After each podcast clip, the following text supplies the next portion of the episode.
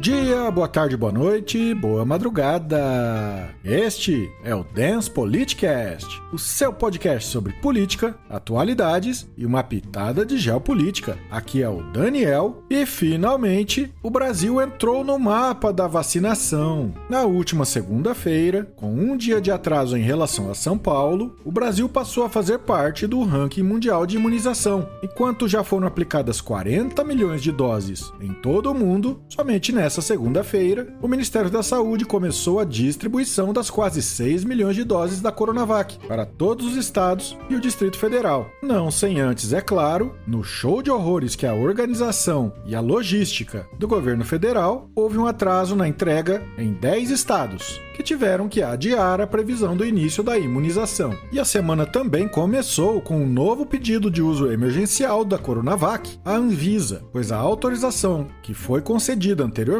foi apenas para 6 milhões de doses que chegaram prontas da China e já foram distribuídas pelo Brasil. A diferença é que agora essa solicitação vai cobrir todas as doses envasadas pelo Instituto Butantan. E o milico da Saúde começou a segunda-feira mentindo ao dizer que o Ministério da Saúde orienta os pacientes de Covid-19 a buscar atendimento precoce e não tratamento precoce. Ele deu um chilique na entrevista com uma jornalista, porém ele e o patrão vêm defendendo nessas palavras, entre aspas, tratamento precoce e prescrevendo medicamentos, tais como ivermectina, azitromicina, cloroquina, hidroxicloroquina, para o tal do inexistente e ineficaz tratamento precoce. Mesmo quando já comprovada a ineficácia desses remédios, a hora agora de tentar conter as burradas e minimizar os prejuízos porque a conta vai chegar via justiça. E essa semana também o governo federal confessou ao Supremo Tribunal Federal, por intermédio da Advocacia Geral da União, que sabia do colapso que aconteceria no sistema de saúde do Amazonas, pelo menos 10 dias antes de faltar oxigênio para os pacientes naquele estado. O ministro Lewandowski do Supremo havia cobrado um plano para o enfrentamento da crise em Manaus e deu um prazo de 48 horas para a resposta. E o milico da saúde, mais uma vez, havia dito que não havia menor indicação de falta de oxigênio, desmentido mais uma vez por documentos.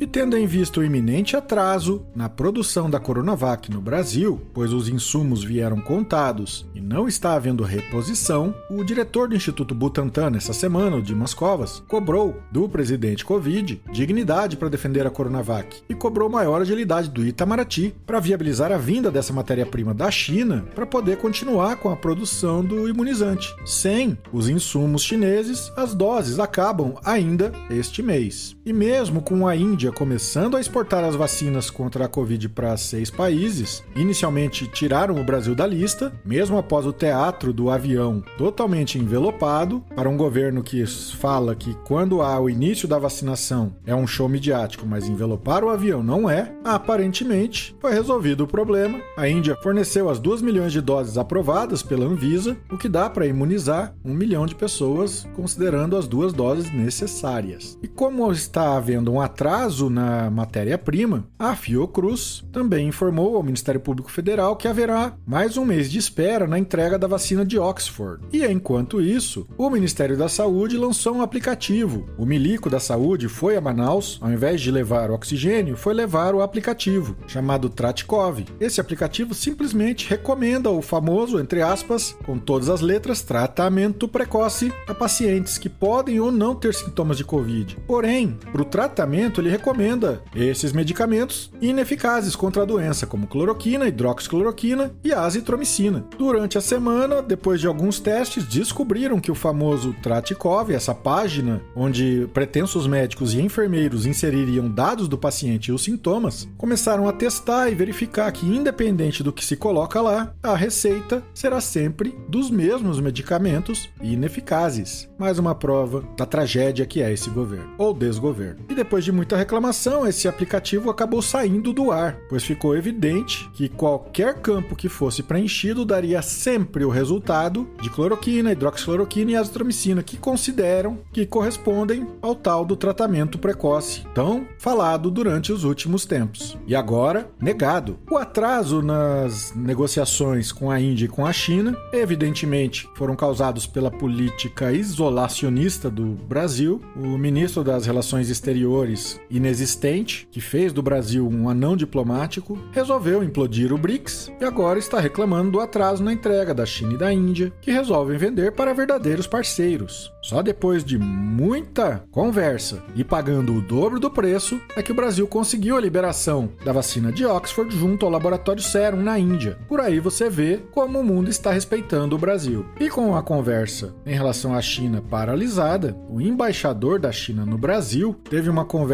direta com o presidente da Câmara dos Deputados, pois o governo federal simplesmente não assume nenhuma conversa com a China. E a novidade é que houve desvio das doses da vacina de Coronavac para aqueles grupos não prioritários, como se ninguém esperasse parentes de empresários, políticos, pessoas influentes nas cidades estão aparecendo sendo fotografadas enquanto recebem as suas benditas doses. Retrato do Brasil. E não suficiente, o desmatamento na Amazônia em 2020 foi o maior dos últimos 10 anos. Segundo um relatório do Instituto do Homem e Meio Ambiente da Amazônia, o Amazon, a área de floresta derrubada, correspondente a 8 mil quilômetros quadrados, durante o ano passado, cresceu 30%. E o município de Altamira, no Pará, é a cidade do Brasil, surpresa, que mais desmata. E essa semana também foi marcada pela atuação das redes sociais com relação às publicações mentirosas vindas do presidente Donald Trump dos Estados Unidos e do presidente Covid. Enquanto a do Laranjão, as contas foram bloqueadas, aqui do presidente Covid foram apenas rotuladas com um aviso de que se trata de um conteúdo que pode ser falso. E como não há inferno eterno, na quarta-feira, o presidente Laranjão disse adeus à Casa Branca e foi sucedido pelo Joe Biden, de 78 anos, 46º presidente dos Estados Unidos. O democrata fez o seu juramento e fez um discurso em que pediu união para derrotar o extremismo e restaurar a alma americana. Disse também que a democracia prevaleceu e que vai governar para todos, diferente do que ocorre por aqui. Junto dele, a Kamala Harris, de 55 anos, foi empossada como a primeira mulher a ocupar cargo de vice-presidente na história dos Estados Unidos. Ela será também presidente do Senado e vai desempenhar um papel de desempate nos próximos anos, muito importante para o governo Biden. E já no primeiro dia, cumprindo as suas promessas de campanha, Biden oficializou o retorno dos Estados Unidos ao Acordo de Paris, além de retornar ao OMS, a Organização Mundial de Saúde, acabando com o veto à entrada de cidadãos de países muçulmanos, entre outras medidas que o Trump havia tomado. E por hoje é só. Estas foram as principais notícias políticas da semana. Muito obrigado e até a próxima!